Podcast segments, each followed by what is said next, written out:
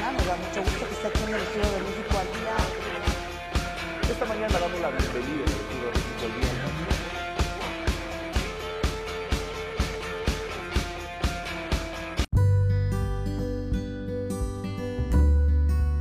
Muy buenas tardes queridos oyentes, somos de la Universidad Estatal de Milagro y el día de hoy nos encontramos en el segmento El último dato para entrevistar, poder conversar con un periodista, el señor Marco Vinicio Allen, la cual nos dará a conocer un poco más sobre la pandemia, el Omicron y los efectos que ha causado en su vida personal y en la sociedad hoy en día. ¿Cómo estás Marco? Un gusto saludarte.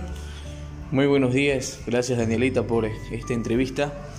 Eh, hablar y escuchar la pregunta es un poco penoso, un poco triste, porque estamos hablando de una realidad, estamos hablando de algo palpable, de algo que sin duda hoy en día nos ha cambiado a muchos la vida, en lo laboral, en lo cotidiano.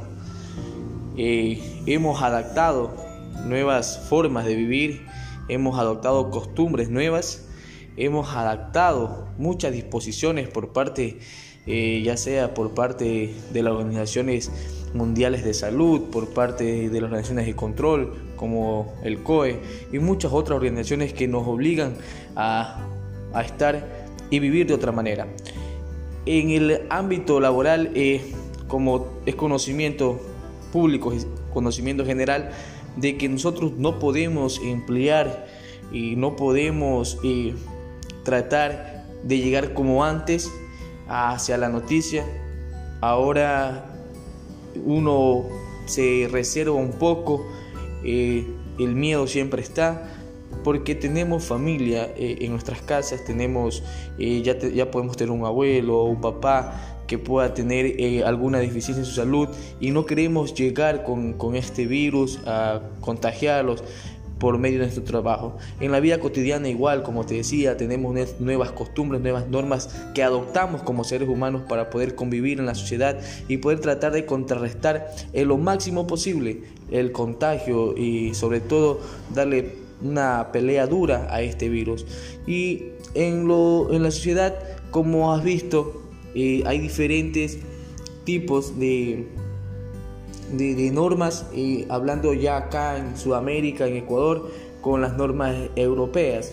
Vemos eh, en lo futbolístico, por ejemplo, vemos que acá Ecuador va a jugarse en público, vemos que en, Europa la gente juega, la gente va y, asiste a los juegos deportivos. Entonces son diferencias que abismales de organización, donde allá vemos que hay una mejor organización que acá, sobre todo en Sudamérica, y por, por ser más específicos, acá en Ecuador. Danielita, gracias por esta entrevista, espero que te vaya muy bien, espero de que eh, les pueda ayudar o les ayude en algo, bien agradecido, y sobre todo éxitos en tu, en tu carrera.